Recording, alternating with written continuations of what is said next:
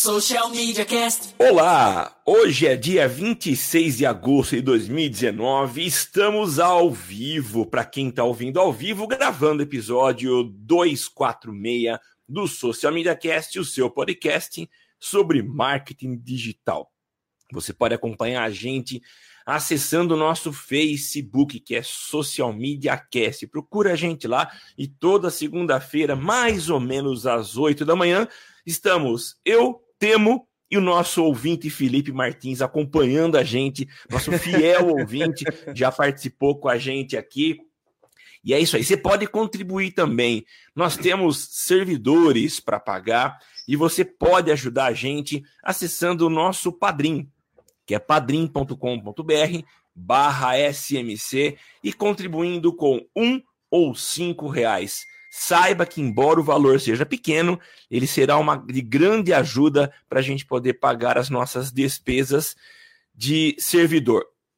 Eu sou Samuel Gatti, o arroba tá no meu site, estou presente em quase todas as redes sociais e eu, de maneira alguma, poderia gravar esse episódio, construir esse podcast sozinho. Eu estou muito bem acompanhado com Temo Mori. É isso aí, Samuca. Eu sou Temo Mori, o arroba Temo Mori no Twitter, facebook.com barra Temo Mori, Temo Mori na, lá no LinkedIn, no Instagram e todas as outras redes sociais, inclusive fora delas. E estamos aí para mais um dia de pauta, né, Samuca? É isso, Temão. E a gente já começa falando sobre o Facebook. Facebook, mais controle para sua atividade fora do Facebook. O que, que é isso? É, é, mais controle que você sabe, né? Na verdade, o Facebook, através da newsroom dele lá, lançou uma nota aí falando que agora você pode ter mais, né, controlar os dados que os aplicativos e sites compartilham com o Facebook. É, não sei se todo mundo, se é de conhecimento de todo mundo, mas sabe quando um site que você está navegando tem aquele like box que você vê que é, né? Você vê se seus amigos curtiram a mesma página do Facebook que você. É uma forma que o Facebook coloca para você para ajudar você a divulgar o seu, sua página do Facebook dentro do teu site, né? Então você está navegando no site e tem lá aquele like box, né? Que num, num, num clique fácil você consegue ter um like. Isso era, né, era bem utilizado num, né, uns três, quatro anos atrás aí. E ainda é, porque é muito prático, é só um código que você pega e copia. Porém, esse, neste código aí tinha alguns é, você dava acesso, quando você colocava esse, esses códigos no seu site, você dava acesso ao Facebook poder rastrear a navegação do usuário dentro do teu site, né? Então ele entendia onde o usuário ia, onde o usuário clicava e tudo mais. E essa é uma das possibilidades que o Facebook tinha para é, pegar, é, coletar dados seu fora do Facebook.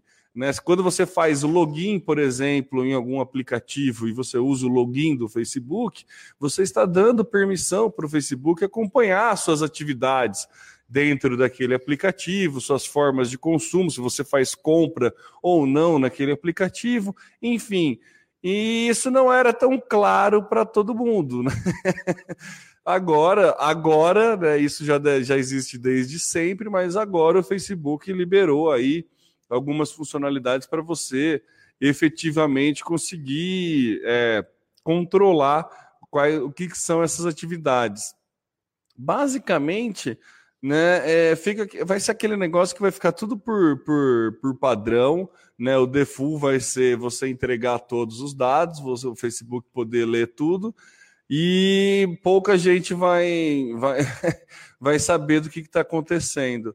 Mas, né, acho que por alguma pressão externa aí, ou algum, né, algum órgão que, né, alguma questão que está fechando junto com o Facebook aí, o Facebook teve que fazer essa nota explicando que você tem controle, sim, você existe. Para variar, o Facebook com problemas de privacidade, né, Sabuca? É, Temo, parece, parece não, fica muito claro que o grande problema do Facebook é que ele construiu toda uma plataforma com o objetivo claro de pegar todos os seus dados, então foi meio que um processo de construção desenfreada para obter todos os seus dados e a partir desses dados conseguir te entregar conteúdo, te entregar anúncios super direcionados. Mas parece que agora eles se deram. Agora não, eles sabem disso há muito tempo, mas a pressão popular e até governamental, forças de lei, têm feito essa pressão para que eles sejam mais claros, né? Então agora eles começam a consertar aquilo que eles construíram sem um planejamento ou sem pensar no usuário. E acho que esse é mais um passo para evitar que o controle acontecesse ou que você não soubesse que o controle estava acontecendo fora, a partir de agora você vai ter um pouco mais de controle. O grande problema disso, né, essa questão do, do login social e até esses botões de compartilhamento que estão disponíveis em sites, isso já é, como você já citou, um problema mais antigo, e ele acabava não afetando apenas os usuários do Facebook, mas aquela, existiam pessoas que diziam o seguinte, né? Eu, ah, eu não tenho Facebook é, para poder me livrar de, de invasões é, não autorizadas. O detalhe é que se você acessasse, acessava qualquer site que tivesse esse login social, o simples fato de ter o botão de login social ou botão de compartilhamento já era aí um, um, ponto de contato seu com o Facebook, o que já permitia ele fazer um rastreamento seu.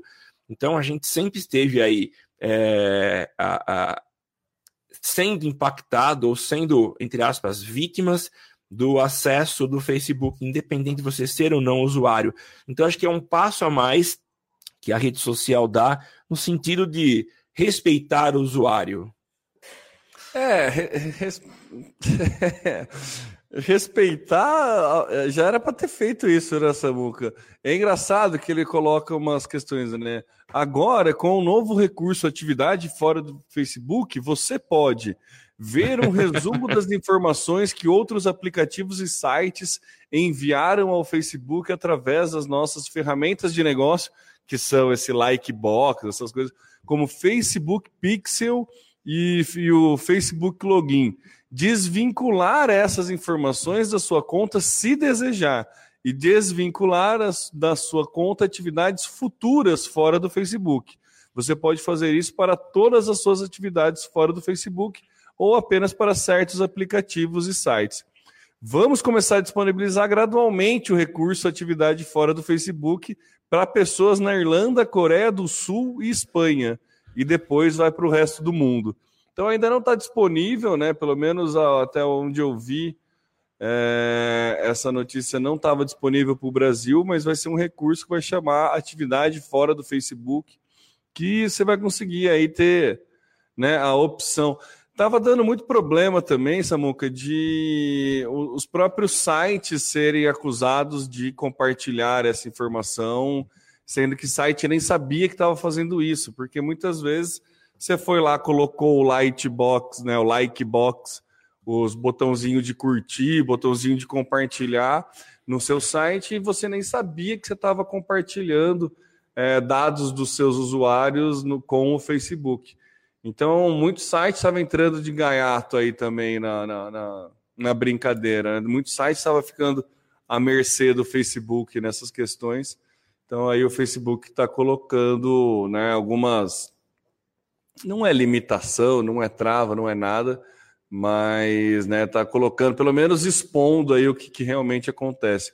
O Felipe Martins comenta ali, ó, Samuca, aqueles sites que você faz um quiz para saber alguma respostinha boba for uma das maiores fontes de captação de dados. Nossa, com certeza. Com certeza. Aquele testes, quiz para você saber qual dos Vingadores você seria, para você saber, sabe, aquelas coisinhas bem. E eu, Samuca, eu vou fazer uma, uma vou, vou, fazer uma confissão, vou me confessar aqui. Confessa pro padre aqui. É. Ó, vou te falar que eu sou super cético com o Facebook, quem acompanha o Social Media Cast sabe, mas esse tipo de teste eu sou viciado, cara. Eu adoro esse tipo de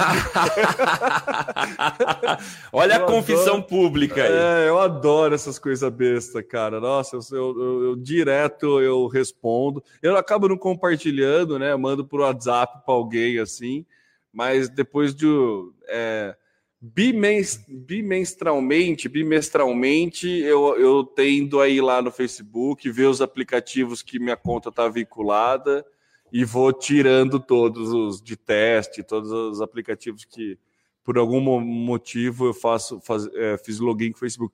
Eu sempre faço login com o Facebook também. O Facebook Login é uma ferramenta que eu uso muito. Sim. Todo e qualquer aplicativo novo que eu baixo que precisa fazer conta, eu faço com o Facebook. Primeiro, porque é mais fácil se daqui cinco anos eu baixar de novo o aplicativo, eu, eu consigo resgatar minha conta, não vou precisar ficar lembrando de e-mail e senha, né? Então, acho Exatamente. que esse é mais fácil. Qualquer aplicativo, eu primeiro faço login com o Facebook, né? Aplicativo de jogo, qualquer coisinha que eu sei que não vai perdurar muito no, no na, na, minha vida aí eu uso o Facebook. Se é algo que eu entendo que seja mais sério, daí eu uso o login do Google. Mas basicamente eu, entrego os dados para alguém, entendeu? É. O Temo, o que eu acho mais interessante, tem, bom, dois fatores aqui para comentar. O primeiro é que, pelo que eu entendi, é, é opt-out, né? Não é opt-in. Opt-out, sempre. É, você tá lá com as funções habilitadas, você precisa entrar e fazer o descadastro. E vamos combinar que não são todas as pessoas que têm essa preocupação com privacidade e que pouquíssimas delas vão de fato acessar e vão fazer lá o opt-out. E tem um outro detalhe, é, é, baseado nesse comentário que o Felipe fez aí, né? É, só lembrar que a, o, o, grande e estrondoso caso da Cambridge Analytica, ele começou com brincadeirinha desse tipo, né? Você tinha ali questões a serem respondidas e era a partir dali que se fazia uma análise do seu do seu perfil, do seu das suas características psicológicas é, tendências é, políticas. Então, é, tudo isso aí são fontes de informação que o Facebook acaba captando da gente a partir de mecanismos bobinhos, entre aspas, como esses, né? É, ô Samuca, eu vou, vou, vou tomar a liberdade de fazer uma inversão na pauta aí, porque a, a, a, seguinte fala, eu, eu, trouxe uma pauta também que o Facebook está querendo criar um mecanismo que ele consegue ler a sua mente. Como que é isso? E parece ser brincadeira, né? É, você falou dessa questão do opt-out, né? Que agora vai ser opt-out. Então, quer dizer, se agora vai ser opt-out, desde quando o Facebook existe essa captação de dados existe e a gente sabe a questão da importância de, de, de da captação de dados para a sobrevivência do Facebook, para a implementação das estratégias que ele coloca. O próprio Cambridge Analytica, como você disse, foi vazado por conta de uma brincadeirinha assim, que era basicamente para tentar entender o perfil político da pessoa e aí sim criar algumas, né, disseminar algumas fake news e algumas coisas assim é, para determinado perfil político e perfil psicológico.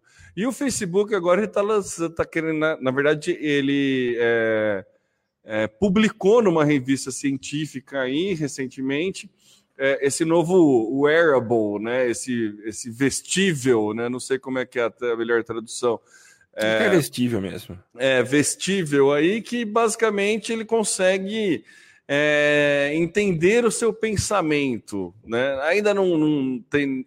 Cientificamente falando, né, tudo começou em 2017, quando o Facebook estava querendo criar alguma coisa aí que pessoas com alguma necessidade especial aí pudessem digitar somente pensando nas palavras. Então tá, tá, tá umas pesquisas bem distintas aí para você poder é, dar controles mecânicos através de, dos seus pensamentos, né? através de uma máquina, transformar os seus impulsos cerebrais, elétricos cerebrais, em comandos mecânicos. E, né, dentro a variação dessa pesquisa está analisar essa, esses impulsos elétricos e tentar definir aí padrões para a pessoa se consegue responder algumas questões, tipo, ah, ele faz aquelas questões de 0 a 10, quanto de dor você está sentindo? E daí a pessoa pensa em algum tanto, então ele consegue entender o psicológico ah. da pessoa através dessas, dessas análises, assim. Qual que é a ideia pública né, que o Facebook dá para isso? É a ideia que ele consiga, num futuro não muito distante, criar algum óculos de realidade virtual que, através das suas sensações, ele vai captando e você vai conseguindo interagir. Você tem uma, uma, uma imersão mais bem mais densa e interações né, através do pensamento das coisas, das reações que você está tendo. A gente sabe que a ideia principal, basicamente, é, como sempre foi a ideia principal do Facebook, coletar dado. Então, ele Sim. vai saber se na hora que você está lá no ambiente virtual, se você está. Quais são os seus sentimentos da relação. Então, você vai ter uma análise é, sentimental e comportamental do, do da, da, aplicação de anúncios, por exemplo. E aí o neuromarketing vai entrar numa nova era depois desse, desse, desse é, advento aí que o Facebook está tentando criar. É algo, a gente traz a notícia hoje, né, 2019, mas é algo ainda um pouco distante da nossa realidade. A gente sabe a dificuldade que é criar esses wearables, assim, até o próprio óculos de realidade virtual do Facebook, sei lá, faz pelo menos seis anos que já existe e não, ainda não vingou comercialmente. É, é, mas né, tá na pauta, né? Tudo que está na pauta do Facebook, a gente tem que prestar um pouco de atenção. É, você usaria, Samuca, um, um, um, capacete aí que fosse capaz de, de, de medir o seu pensamento, de mensurar e te analisar nesse, nesse nível? É, temo. É, o uso de capacete ele só é obrigatório se você for um condutor de uma motocicleta, né, de um veículo motorizado de duas rodas. Então, em princípio, eu não utilizaria, mesmo porque eu acho extremamente invasivo isso. É, embora, por outro, se eu acho invasivo por um lado, e a gente está falando aí do Facebook e as suas questões é, relativas à privacidade, eu acho que ele vai, ele entra de forma profunda na sua mente e ele começa a ter acesso a dados que são muito vamos dizer assim, íntimos, né? Agora, por outro lado, eu acho bonito quando a gente vê a tecnologia uh, avançando e chegando nesse ponto. Uh, a gente conhece aqui no Brasil a Rede Globo e é um dos, um dos maiores poderes. É, é, muito se diz que a imprensa é o quarto poder. Eu diria que no Brasil a Rede Globo ela ocupa a posição do quarto poder. Ela tem uma influência muito forte, muito grande na sociedade. Uh, e eles têm é, é, um, um, departamento técnico muito legal. Eu achei muito capacitado e eu vi um experimento que eles fizeram há uns dois, três anos que eu achei extremamente interessante. Eles, é, acho que um piloto não tinha um piloto não, um rapaz ele queria muito pilotar um carro de, de Fórmula 1 ou algo parecido, ah, mas ele não lembro. tinha os movimentos nas mãos. Você chegou a ver isso? Que daí pela, pela, pelo cérebro ele conseguia guiar, não era? Era isso? Isso, é, foi, eles desenvolveram uma, um, não foi uma tecnologia, eles, eles adquiriram um capacete que tinha um sensor, e esse sensor, ele, ele captava os sinais do cérebro, e é, todo o nosso cérebro, ele, ele acontece o, o, nosso pensamento e toda a ação que a gente faz através da transmissão de, de, de, pulsos elétricos, né? Então, o sistema captava informação e estava interligado com o carro, então ele conseguiu pilotar o carro apenas com o pensamento. Então, não é coisa de outro mundo, e também não acredito que esse capacete vá ganhar popularidade a ponto da gente ver as pessoas fazendo uso dele em qualquer lugar. Ele talvez sirva para experimentos, sirva para algumas ações específicas para entender é, um pouco do comportamento das pessoas, é, pegando lá na fonte, diretamente nesses pulsos elétricos, mas não sei se isso venha a se tornar, em algum momento, algo é, utilizável. Então, mas é legal. Samuca, o eu, problema, eu, eu achei interessante. O pro é, o problema para mim é se essa tecnologia vir em um é, device, né, em, em, um, em algo e não vir expli, é, explícito que essa tecnologia está no, no, no, aparelho. Entendeu? Então, vamos supor um óculos de realidade virtual.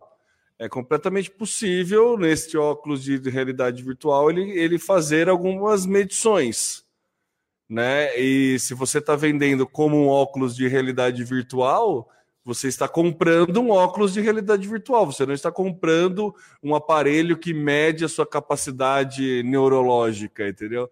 Essa que é a minha, a minha, minha preocupação. É, Mas, né? Mas olha, a gente acabou de falar agora na, no, na pauta anterior sobre essa, essa, entre aspas, preocupação do Facebook com a privacidade. e eu diria que é muito mais uma pressão popular e governamental para que ele tome providências, né? É, a gente já teve casos não tão invasivos assim, mas, claro, invasivos, de que as TVs da Samsung elas acabavam uh, ouvindo as suas as ah, nossas sim. conversas, né? Era, e houve até um alerta. Passível, é, era passível de, de, de, de, espionagem, né? Era coisa assim. É, isso. Então, é, isso foi muito alardeado, muita gente comentando, e, e, claro que respingou na marca. Eu acho que o, o, Facebook ele, tá, ele vive muito em função do que se divulga por aí. E ele, ele tem que estar tá ciente que hoje ele tem o capital. A hoje não, já faz tempo, ele tem o capital aberto, é, tá na bolsa, ele tem, tem que prestar contas à sociedade, mas principalmente aos acionistas. E a gente sabe o que foi o, o, o Cambridge Analytica para a imagem do Facebook e também para o bolso do Facebook. Tudo bem que as multas pagas por eles não fazem nem cócega em relação ao, ao montante de dinheiro que eles têm. Mas, enfim, é, como empresa, eles têm que apresentar bons resultados, tem que ter uma imagem muito boa.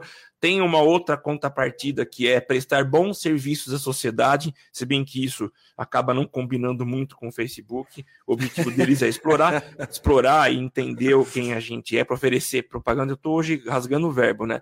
Mas o fato é que eu acho que é, é, esse tipo de ação, tema, embora a gente não possa descartar, mas eu acho muito pouco provável que eles façam isso, de embutir esse, essa tecnologia em algum device, um fone de ouvido, sei lá o que, o que for, é, para mais uma vez passar uma rasteira na gente e pegar informações sem que nós saibamos, né?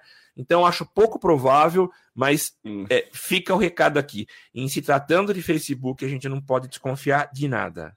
É, eu, é, eu sou dessa também. Eu sempre desconfio do Facebook. Mas enfim, beleza, vai.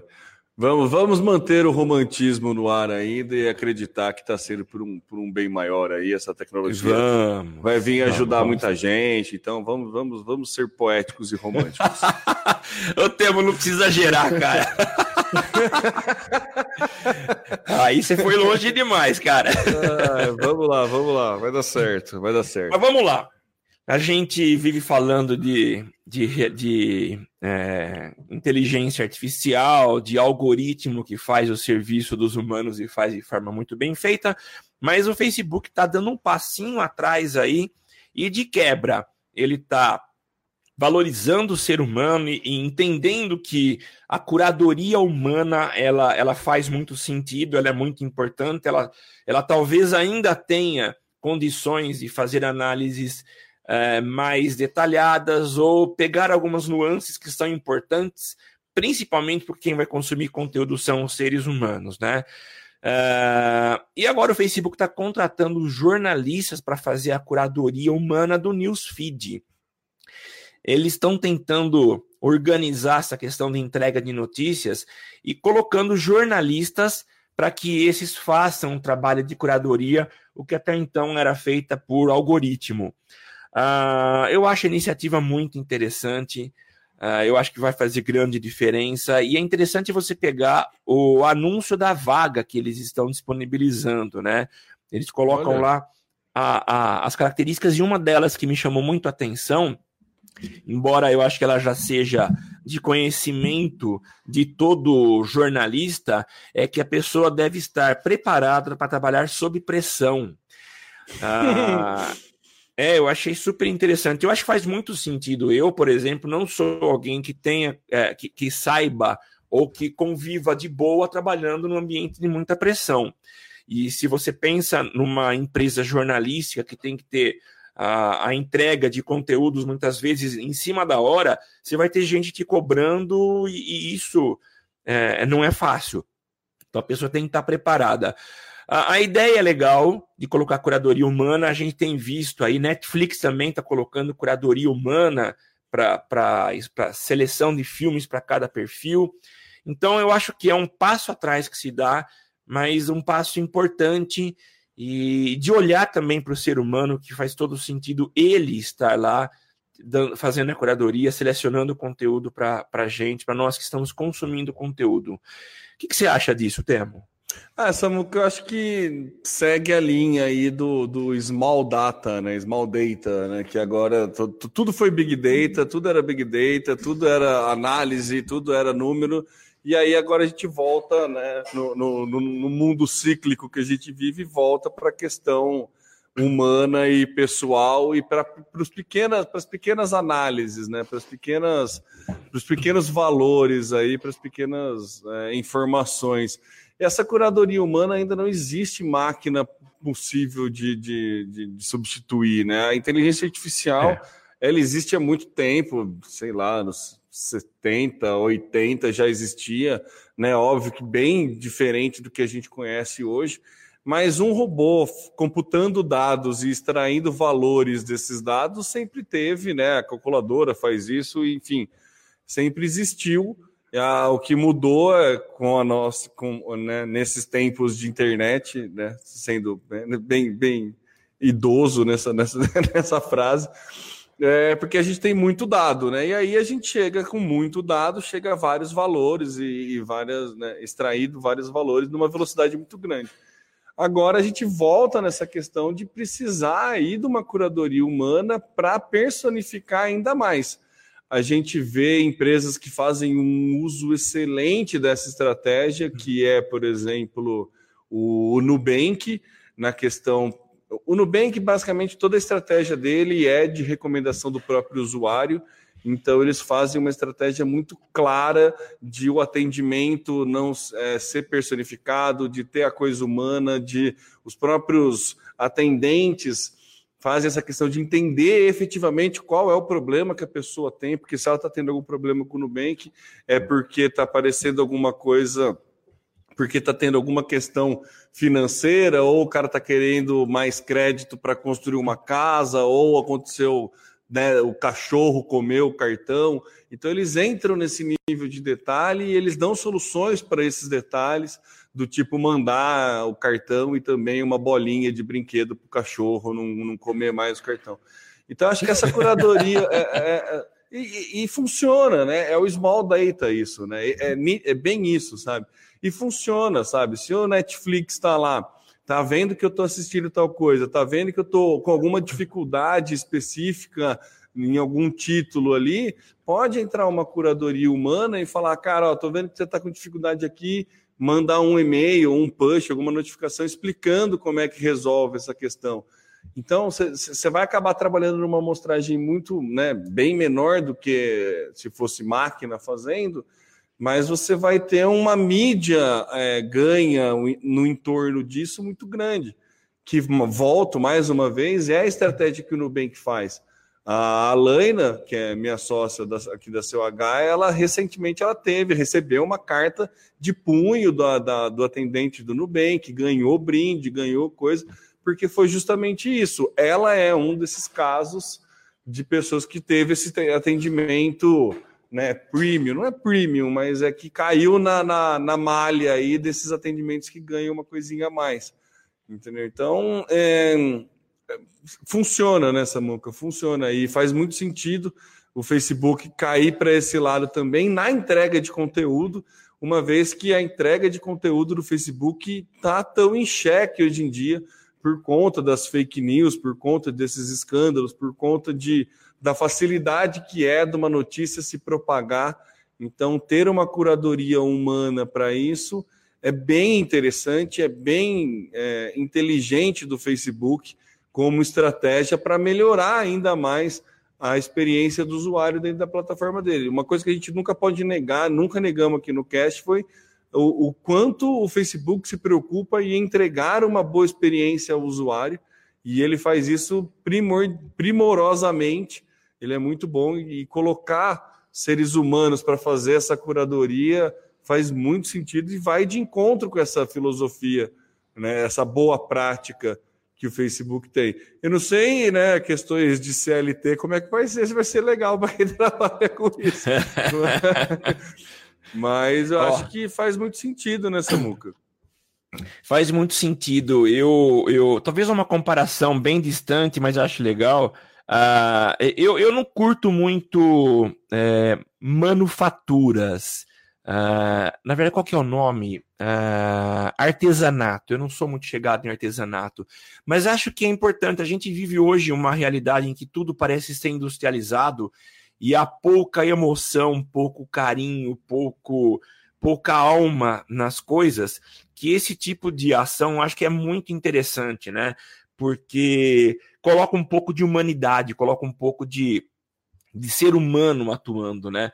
E se a gente volta aqui para o contexto digital, o Felipe Martins fez um comentário, aliás, Cadu Mori acabou de chegar aí, ele fez um comentário interessante sobre a curadoria humana, mesmo que haja uma ferramenta que use inteligência artificial para cuidar, e coloca entre aspas, e segmentar os leads que capturo, prefiro fazer na unha. Estou usando uma ferramenta chamada Typeform, que é excelente para colher informações de alta relevância através de formulários.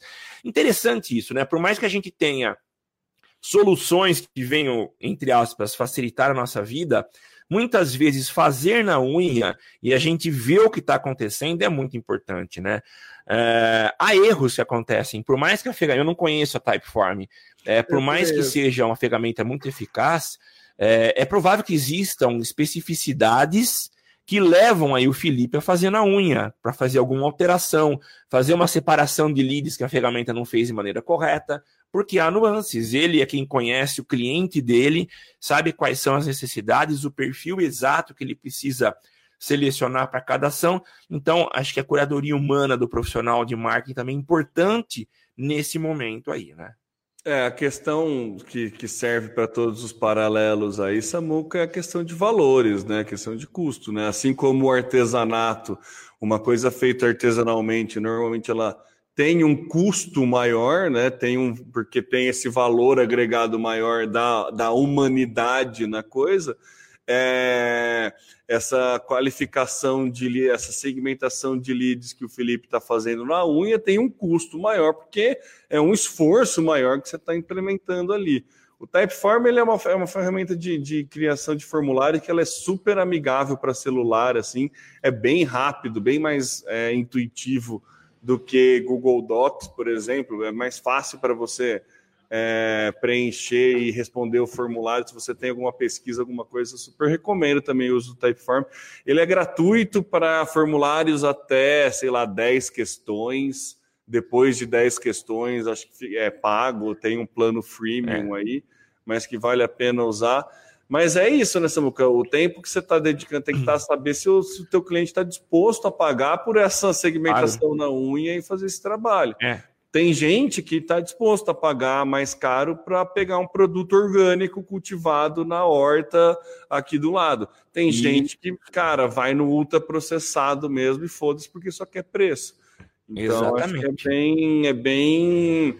É entender isso, né? Acho que a gente está num momento como humanidade que a gente tem que pensar um pouco no nosso planeta, né? Faz tempo.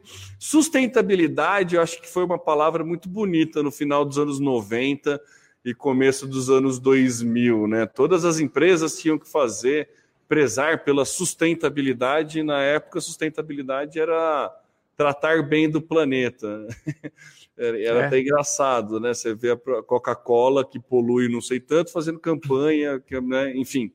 Mas é, é, tem, tem muito essa questão, né, Samuca, do, do, do quanto você está disposto a pagar, sabe? É mais caro, não tem como, não tem como, mas tem, em tese é para ter mais qualidade. Mas eu sou a favor dessa volta da, da, da, da, relação humana na coisa, assim, acho que a gente chegou, né, é ciclo, né, a gente chegou num pico da, da industrialização, agora está dando uma baixada, então é... vai, vai, vai os, to, todos os extremos, né, picos são sempre ruins, né? Eu acho que a mescla ali, o intervalo é melhor. Então, com certeza. Funciona nisso. Legal, vamos para a próxima então, Temão. Uma nova era nos resultados do Google. Cara, olha, pela primeira vez a maioria dos resultados de buscas do Google não resultaram em cliques pós-pesquisa. É a primeira vez que isso acontece na história do Google e é extremamente relevante a gente tentar, é entender isso, porque é é uma nova forma aí que o Google vem apresentando resultados. Se a gente já achava, já era difícil a gente né, resultados na segunda página do Google já eram difíceis de serem clicados, resultados no, no rodapé da página fica mais difícil e agora já é difícil ter clique no resultado porque o Google está entregando a resposta diretamente. Então, cabe a gente a fazer um trabalho aí de usar, por exemplo, o meu negócio local, algumas coisas, algumas ferramentas que o Google está oferecendo e implementando para fazer a resposta antes mesmo da pessoa precisar navegar num site ou clicar.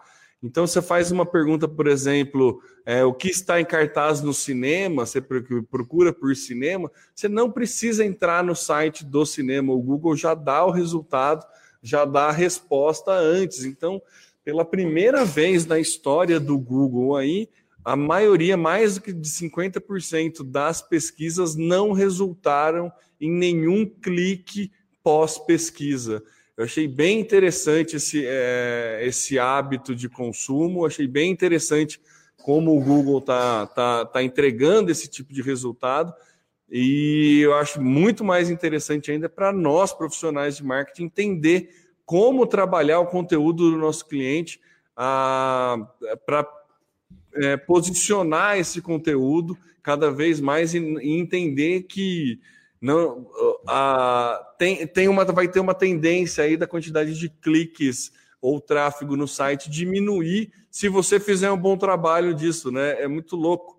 A gente nossa. começa a mudar completamente a nossa métrica, né? Porque você passa a entregar a informação, passa a ter o resultado, porque e como você está fazendo um bom trabalho, você tem menos acessos ao seu site.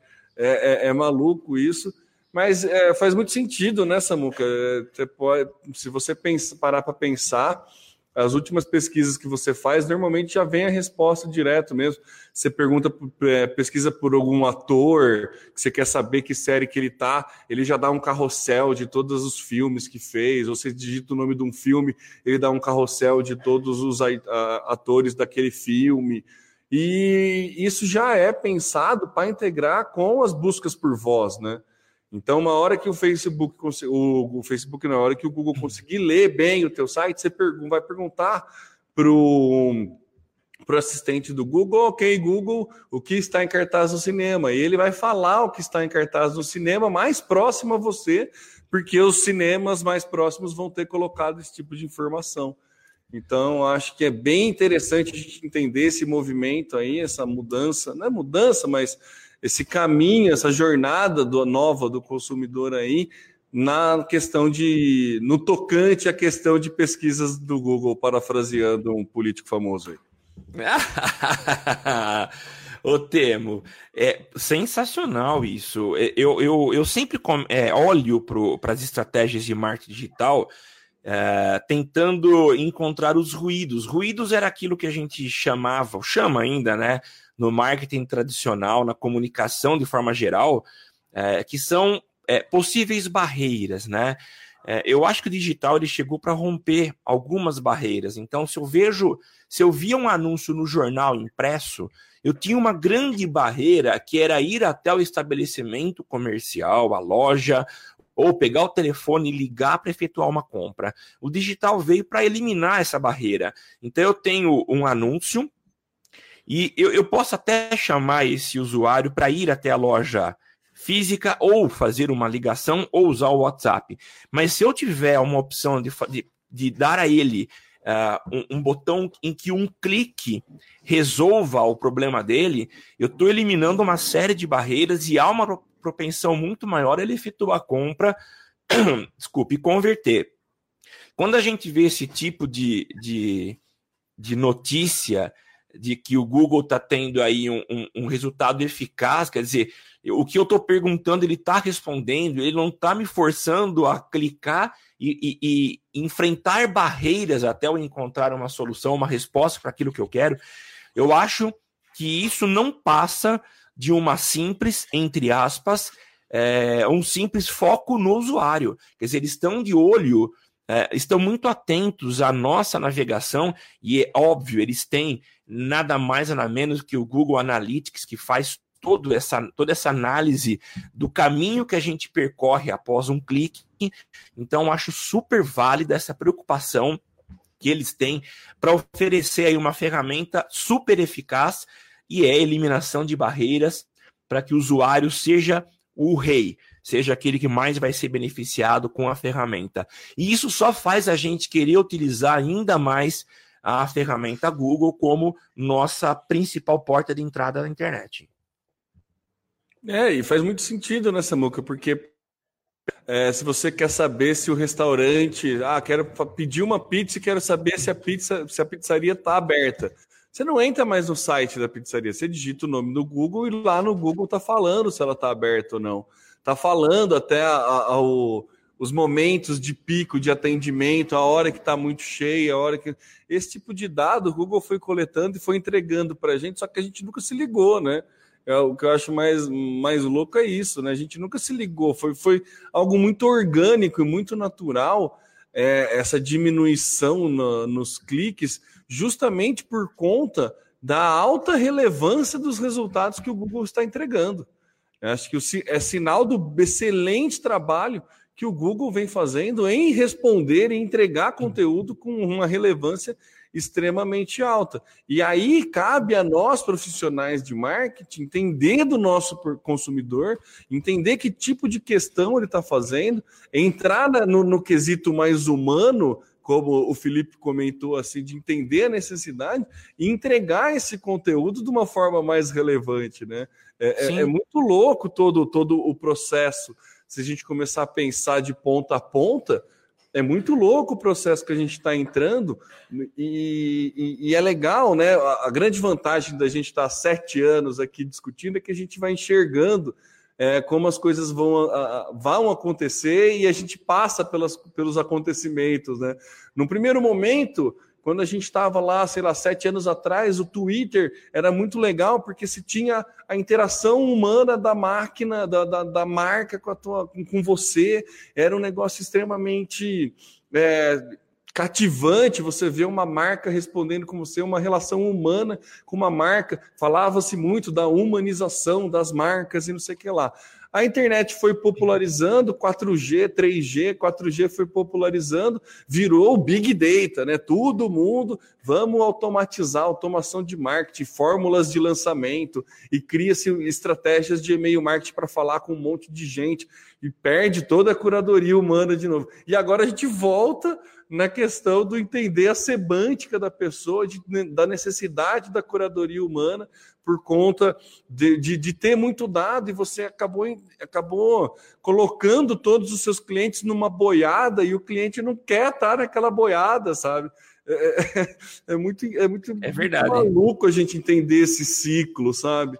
Então, a gente acaba sempre voltando para aquela premissa básica de que o cliente quer se sentir especial, ele não quer estar na mobile, apesar de nada contra é, as, as estratégias de, de, de, boiada, né? Funcionam, não, não, não é, é, custa mais barato, pode dar mais resultado, você tem várias formas de analisar, mas é, eu acho muito legal essa, é, esses ciclos né, muca. Com certeza. Temos. Nossa, assunto muito interessante esse. Podemos voltar a falar mais sobre isso. Quem sabe até chamar alguém para a gente é, Nossa, é, trocar vale uma ideia. Mesmo. Vale a Eu pena acho que mesmo. vale. Procurar alguém no Vamos LinkedIn aí para a gente chegar. Vamos sim, Temo. Ainda mais que o tema é um rato de LinkedIn. Por Nossa, favor, Temo. Tô, tô, tô, tô me esforçando, viu? Tô, tô Legal, prestes a, a fazer o. pegar o pago. Tô prestes. Ah, legal, cara. É. Legal. Você podia também, sabe fazer o quê, Temo? Já que está gostando tanto do LinkedIn, coloca teu currículo na Cato. Quem sabe o LinkedIn não queira te contratar. É. Vou fazer isso. vou fazer isso. Vou fazer Faz isso. Vou, vou, Tô seguindo trampos agora no Twitter e tô esperando sair uma vaga no LinkedIn. legal, cara, legal. Vamos para as próximas duas pautas que estão muito interligadas, né? O primeiro eu achei super interessante, é uma página que o, que o, que o Twitter publicou, chamada usando a hashtag Comece pelas Pessoas. Olha, que... E é mais para mencionar. Pra que mencionar... lindo, né? A gente está falando tudo isso da humanização, vem uma pauta de uma campanha do Twitter Comece pelas Pessoas, né? Tema não foi proposital, não. Viu? Eu, de verdade. Na verdade, quando eu coloquei curadoria, tinha mais uma pauta de curadoria que a gente cortou, que era sobre Netflix, né? É. Mas é interessante como parece que há um movimento meio que global de, de se voltar mais para o ser, ser humano. E essa página eu achei uma página maravilhosa. É uma ação do Twitter é, obviamente, ele quer com isso atrair anunciantes e mostrar o, o seu potencial, mas é, é, uma página que fala o, o, o quão o Twitter está focado nas pessoas. Ele mostra que casos é, como uma, a seleção de uma mulher na Inglaterra que está treinando é, mulheres para é, acho que é futebol, é, treinando futebol essas mulheres com o objetivo de aumentar aí o número de mulheres no esporte. Então, o Twitter está mostrando, e ele, ele cita qual é o, o arroba dessa Nancy Baker, que é a técnica, mostrando a atuação de pessoas que estão aí trabalhando para mudar o mundo. Ele cita também uma outra menina que tem uma beleza diferente, Uh, e fala como ela usou o Twitter para mostrar a sua imagem, o seu rosto. Choveram críticas, mas ela usou o Twitter para realmente se mostrar, como o próprio Twitter fala, deslumbrante. E aí foi depois elogiada. E aí o Twitter vem com algumas informações que eu considero interessantes, né? 80% dos usuários do Twitter influenciam compras de amigos e familiares. Pô, é um índice muito interessante, né? A gente sabe que o Twitter, ele é. Oito, fala, Thelma. Quantos por cento? 80% dos usuários. É muita coisa. É super alto, né? É, o Twitter, ele é diferente. Eu acho que o Twitter, ele é pouco fútil. É, a gente vê muita futilidade, por exemplo, no, no, no Facebook, é, eu estou falando do meu ponto de vista enquanto usuário. Tanto que eu não tenho muita paciência para passar um tempão no Facebook. Mas eu tenho muito mais paciência para passar no Twitter, porque eu seleciono o que eu quero seguir, o que eu quero ter de informação, e geralmente isso já vem entregue a mim, porque eu já fiz uma, uma, uma autocuradoria daquilo que eu quero, da minha plataforma, do meu feed, né? Então, acho interessante que a gente tenha aí muito. É, muito filtrado o Twitter.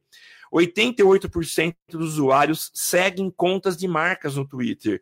Então, está uma prova de que as marcas têm um acesso muito forte aos seus seguidores através do Twitter. Então, é uma ferramenta muito interessante. Então, vale a pena os usuários, uh, os nossos ouvintes, darem uma, um clique aí nas notas que estão no podcast clica nessa pauta, dá uma lida, vale a pena você ver o conteúdo completo, que foi muito bem feito, muito bem construído pelo Twitter. Você chegou a dar uma olhada, Terno? Eu olhei e foi engraçado porque eu fui impactado fora do Twitter por, por, por essa campanha. É, eu vi em algum banner, daí eu vi, achei bonita a estética, porque, né?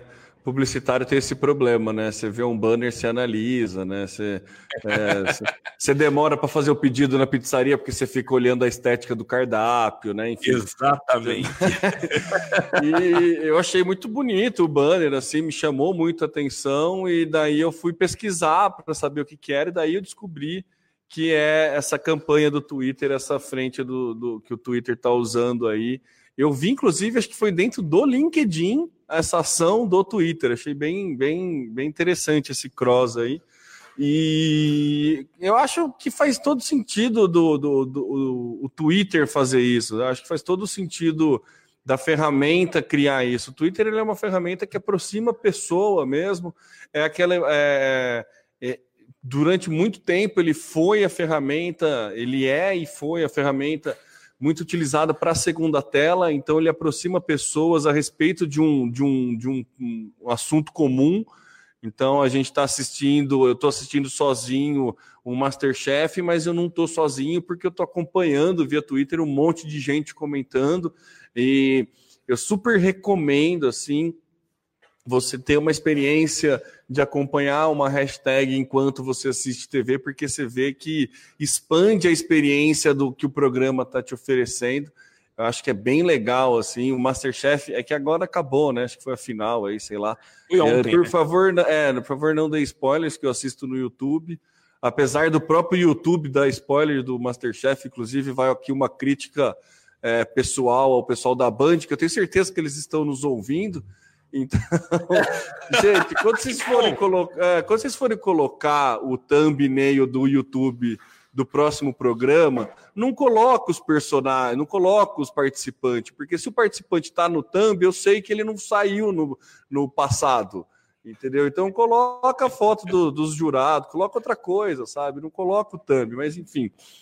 Então faz muito sentido do, o Twitter ter essa, essa estratégia de comece pelas pessoas, de todo esse trabalho, porque na, ele nada mais é do que faz, ele sim faz essa. É, é essa conexão né, entre pessoas que pessoas que você não conhece, né? Porque normalmente no Facebook ou outras redes sociais você tem bastante contato, mas só com aquele seu ciclo de amizade. O Facebook, o, o, Twitter, ele é excelente para quebrar bolha. A gente fala muito disso aqui no cast, que o Twitter é uma boa ferramenta para você quebrar a bolha até para notícia. Você consegue fazer uma busca a respeito de uma notícia, você vê veículos de direita, veículo de esquerda, de centro, jornalistas diversos falando a respeito daquele mesmo tema e dando mais pontos de vista do que se você vê o ponto de vista político ou de qualquer coisa dentro da tua timeline do Facebook, porque vai ser totalmente dentro da tua bolha. Então, faz muito sentido para o Twitter e, e acho muito legal né? Como toda a pauta casou bem nessa questão do, do unir aí as em torno das pessoas e a volta do, da, da, da do, do, do, humano como centro, sabe? Achei, achei, achei, achei bonito. Acho que você está mutado aí, Samuca. Você falou muito legal, mas eu só li teu lábio aí, ó. Vê se seu microfone não está mutado, não. Você, você apertou ali. Um... É, não está mutado e eu desesperado que travou minha tela aqui e não, e não, não sai. Mas não, eu lembro do que era a última pauta, nosso último tópico, é Twitter também. O Twitter está liberando a opção de você uh, utilizar vídeos de seis segundos naquele in-stream quando você coloca o, o vídeo dentro da, da, da, dos vídeos. Então, todos os vídeos que tiverem pelo menos mais de 15 segundos, eles estarão aptos a receber os vídeos do YouTube com 6 segundos. Eu achei super legal isso, já é utilizado em vários outros meios, como no YouTube, no próprio Facebook, e o Twitter é, parece é, é, engraçado, mas ele fala que eles descobriram a partir de uma pesquisa realizada recentemente que esses vídeos de seis segundos têm um resultado muito legal. Eu achei engraçado isso. Uh, mas enfim, a partir de agora podemos colocar vídeos de seis segundos. Já temos aí o primeiro, uh, o primeiro anunciante, que é a Dell, já colocando vídeos de seis segundos dentro dos, dos vídeos, uma alternativa interessantíssima é, que o Twitter adota a partir de agora. Da hora, eu tenho meio, meio receio com esses vídeos em streaming aí, o quanto que ele não vai atrapalhar você, a propaganda, volta naquele marketing de interrupção, sabe? Eu tenho meio medo com isso. Isso é uma coisa que me dá bastante raiva isso no, quando isso acontece no Facebook eu faço questão de rolar, parar de assistir o vídeo e não ver a propaganda, sabe? E então, eu, mas aí eu sou meio chato com isso, mas eu, eu, eu, sou contra essa questão da interrupção. Fico meio com medo da forma. Se for antes de começar, beleza, ou no final, também beleza, mas no meio me, me incomoda bastante, viu? é, ô, é, Samuel, é legal. Uh, só falando aqui, o Felipe Bertis comentou que o chefe da Le Cordon Bleu deu um spoiler do vencedor do Masterchef ontem, antes uh. do programa começar. Ô, louco, eu não acredito. Muito bom, hein? Tudo que é ao vivo, né? Não tem como. É ao vivo, não tem como. É. Nossa Senhora. E a Cris também já falou, ó, que chegou tarde, chegou tarde nada, Cris. Ó, deu para pegar aí pelo menos meia hora de conversa, deu certo. O papo rendeu nessa muca, a gente, a gente estendeu aqui. Legal. Temo, vamos encerrando então? Tá bom, né? Tá bom. É isso aí, gente. A gente agradece demais a participação de vocês, de todo mundo que passou por aqui e, e comentou, deu aí as suas contribuições, não só falando, escrevendo, mas também participando e ouvindo da nossa versão ao vivo. Mas você, se você está ouvindo a versão gravada, você também é um nos nossos participantes, os nossos parceiros, porque contribui aí ouvindo, baixando nossos episódios. A gente, como a gente sempre insiste em dizer, a gente não ganha nada de dinheiro, não entra nada para o nosso bolso, mas o que entra é muito conhecimento e o privilégio de aprender e compartilhar com vocês todo esse conhecimento. É, mas se você quer ajudar a gente, você acha que só ouvir não é o suficiente, não basta, você pode contribuir também com um ou cinco reais, sendo um dos nossos padrinhos. Acesse padrim.com.br barra SMC e contribui lá, seja um contribuinte recorrente nosso, você vai ajudar muito a gente pagar as nossas despesas e toda semana ter um novo episódio do Social Media Cast. O Social Media Cast você acompanha ao vivo, como eu acabei de falar. Você pode fazer que nem essas pessoas acessando o nosso Facebook. Vai lá no Face, procura por Social Media Cast. Você vai encontrar lá o Zé o Macaco. E toda segunda-feira, a partir das 8, 8 e 15, a gente está gravando mais um episódio desse nosso podcast. Eu sou o Samuel Gatti, o arroba tá no meu site, falando aqui hoje da Fria São Carlos, São Paulo, a capital da tecnologia, diretamente dos estúdios da DR4 Comunicação, estúdio mesmo, porque quem tá vendo no vídeo, tá vendo meu chroma key aqui ao fundo, minhas iluminações, e eu passo a bola agora pro meu inseparável companheiro de podcast, Temo Mori. É isso aí, meus amigos. Valeu, obrigado aí por ouvir aí, acompanhar a gente até o finalzinho. Lembrando que eu sou Temo Mori, o arroba Temo Mori no Twitter, facebook.com barra Temo Mori, Temo Mori em todas as outras redes sociais, inclusive fora delas, falando aqui também dos estúdios não tão avançados, não, não, não tem o advento do Chroma aqui, mas está funcionando também, falando aqui da CUH. É isso aí, Samuca, valeu, valeu pessoal, até semana que vem. Aqui você aparece, aqui você acontece, Social Media Cast.